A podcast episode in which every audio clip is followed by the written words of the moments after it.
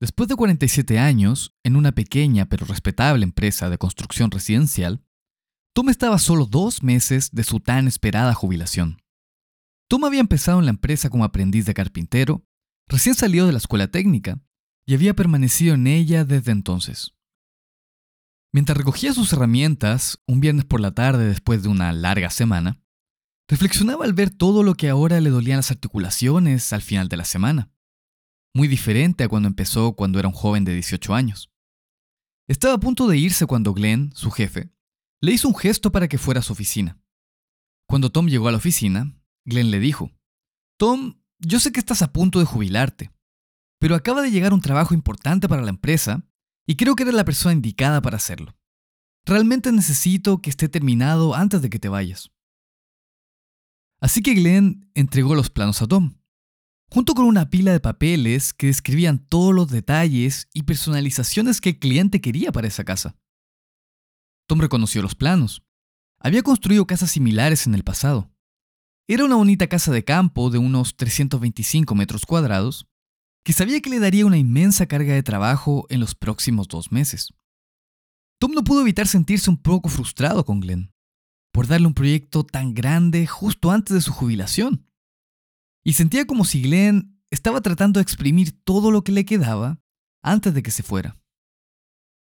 En primera instancia, pensó en aprovechar al máximo este último trabajo, y se presentó el lunes siguiente para empezarlo. Sin embargo, a medida que el proyecto avanzaba, Tom se sentía cada vez más frustrado por el exagerado nivel de personalización y todas las alteraciones que el cliente había realizado en los planos. Parecía que cada día traía nuevos retos que amenazaban con hacer su agenda más y más apretada y sus pocos días restantes más y más largos. Solo quería terminar. A medida que avanzaban los dos meses, Tom se encontró haciendo todo a medias para hacer el trabajo más rápido y cada vez le dedicaba menos esfuerzo al proyecto. A una semana antes de la fecha límite, y viendo el resultado un tanto mediocre, Tom llegó a pensar, eh, bueno, no es como que me puedan despedir. De todos modos, miré de aquí en una semana. Aunque la casa seguía cumpliendo con los requisitos del cliente, no estaba ni cerca de otros trabajos que Tom había hecho en el pasado, y la calidad de los detalles estaba muy por debajo del estándar con el que había construido su reputación. Finalmente llegó su último día, y Glenn llamó a Tom y al resto del equipo a su oficina para hacer una pequeña fiesta de jubilación en honor a Tom. Pero justo antes de terminar, Glenn apartó a Tom para hablar y le dijo, Tom, te has mantenido en esta empresa durante toda tu carrera. Incluso cuando las cosas se pusieron difíciles y tuviste buenas ofertas de trabajo de otras empresas. Por lo tanto, en esta ocasión quiero hacer algo especial para reconocerlo. Verás, la casa en la que has estado trabajando durante estos últimos dos meses es para ti. Todas esas personalizaciones de los planos fueron cambios que yo mismo elaboré. Cosas que noté que te gustaban en otras casas que has construido y quería que esta fuera exclusivamente tuya. Después de que Tom expresara sus agradecimientos, la fiesta terminó y se dirigió a su auto. Ya cuando estaba solo, no pudo evitar pensar para sí mismo. Si tan solo hubiera sabido que lo que estaba construyendo era para mí. Si hubiera sabido que era para mi futuro habría hecho un mucho mejor trabajo.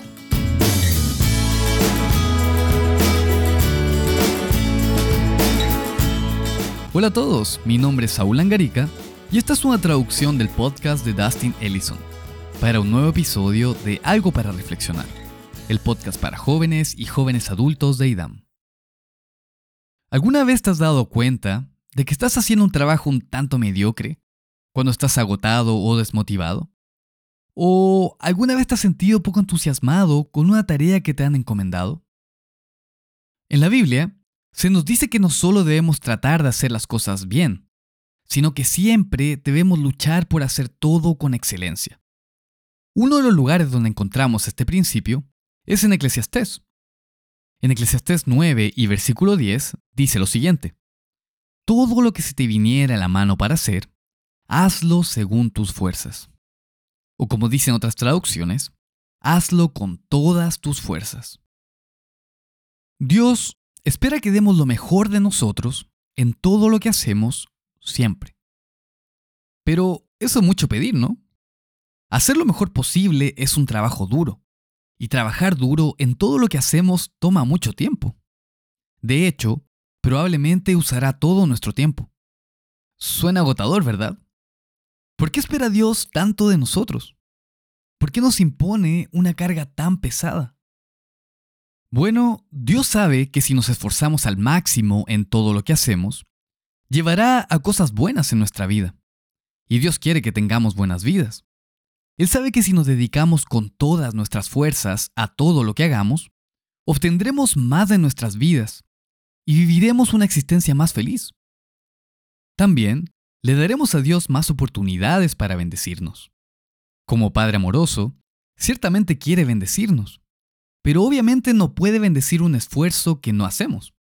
Pero cuando damos lo mejor de nosotros mismos y nos esforzamos de verdad, pueden ocurrir cosas increíbles. Porque Dios nos ve luchar con todo nuestro insignificante y diminuto poder, nuestro insignificante conocimiento o nuestras insignificantes fuerzas. Y a menudo nos echa una mano, una mano poderosa. Además, Dios sabe que cuando damos lo mejor de nosotros mismos, crecemos. Y la vida del cristiano consiste en crecer. En Mateo 5:48 dice lo siguiente. Sed pues vosotros perfectos, como vuestro Padre que está en los cielos es perfecto. Dios está en el negocio de hacer crecer y convertir a personas imperfectas como nosotros en seres perfectos. Y seamos sinceros, no importando quién seamos, hay una amplia brecha entre nosotros y la perfección. Y se necesita de mucho trabajo y muchísimo cambio para alcanzar todo nuestro potencial. Entonces, ¿cuáles son algunos consejos que podemos seguir? ¿Cuáles son algunas cosas que podemos hacer para motivarnos a dar lo mejor de nosotros mismos en todo siempre? ¿Qué nos dice la Biblia al respecto? Bueno, en primer lugar, debemos esforzarnos por ser positivos. Thomas Edison dijo una vez, la mayoría de la gente pierde las oportunidades, porque éstas están vestidas de overoles y se ven como trabajo. Dar lo mejor de nosotros mismos es un trabajo duro.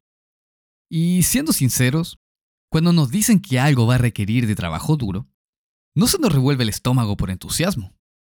La reacción típica no es de emoción, sino quizás de rechazo o desgano, ya que el trabajo duro inevitablemente desgasta. Hace que te ardan los músculos y que te duela la cabeza. Así que no es fácil entusiasmarse con el trabajo que hacemos, pero lo que sí es fácil es evitarlo, aplazarlo o recortarlo. Obviamente, si nos centramos en las dificultades, los problemas y los retos de una tarea, fácilmente podemos desanimarnos. En cambio, deberíamos centrarnos en los resultados, en las cosas buenas que se derivan de hacer un buen trabajo y de hacerlo de manera excelente. En Eclesiastés 5, versículo 18, el rey Salomón nos da algunos consejos, donde dice, He aquí, pues, el bien que yo he visto, que lo bueno es comer y beber, y gozar uno del bien de todo su trabajo con que se fatiga debajo del sol, todos los días de su vida que Dios le ha dado, porque esta es su parte. Asimismo, a todo hombre a quien Dios da riquezas y bienes, y le da también la facultad para que coma de ellas y tome su parte, y goce de su trabajo, porque esto es don de Dios. Como dice el rey Salomón, tenemos que ver nuestro trabajo como una oportunidad, algo positivo en nuestras vidas, que produce cosas buenas y que es un don o regalo de Dios. De hecho, nuestro trabajo es una oportunidad para ganar dinero, para hacer el bien, o para hacer algo mejor de lo que era antes. No deberíamos dejar, de ninguna manera, que una mala actitud estropee estas oportunidades que son perfectamente buenas. Por el contrario, deberíamos ser entusiastas y estar felices de hacer algo productivo con nuestras vidas, de ayudar a los demás, de ser un buen ejemplo, de aprender cosas nuevas, de construir relaciones y de transformarnos en mejores y más felices personas. Todo esto podemos alcanzarlo con nuestro trabajo. Cuando damos lo mejor de nosotros en todo lo que hacemos, Dios nos abrirá las puertas. lo cual es especialmente importante en etapas tempranas de nuestra vida. Jóvenes, no puedo animarlo lo suficiente cuando digo que siempre, pero siempre, deben dar lo mejor de sí mismos.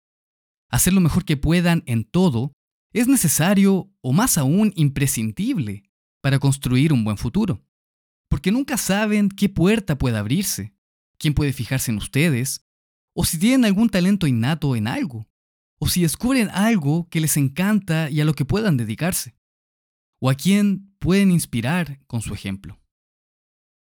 Hacer lo mejor posible en todas las cosas te dará más opciones en la vida, opciones de educación, trabajo, lugares para vivir y mucho más. Así que trabaja duro ahora. Te alegrarás de haberlo hecho. Finalmente, si nos decidimos a ser positivos con el trabajo que hacemos y a dar lo mejor de nosotros mismos, la vida se vuelve mucho más agradable. Al fin y al cabo, siempre estamos haciendo algo. ¿Por qué no elegir disfrutarlo?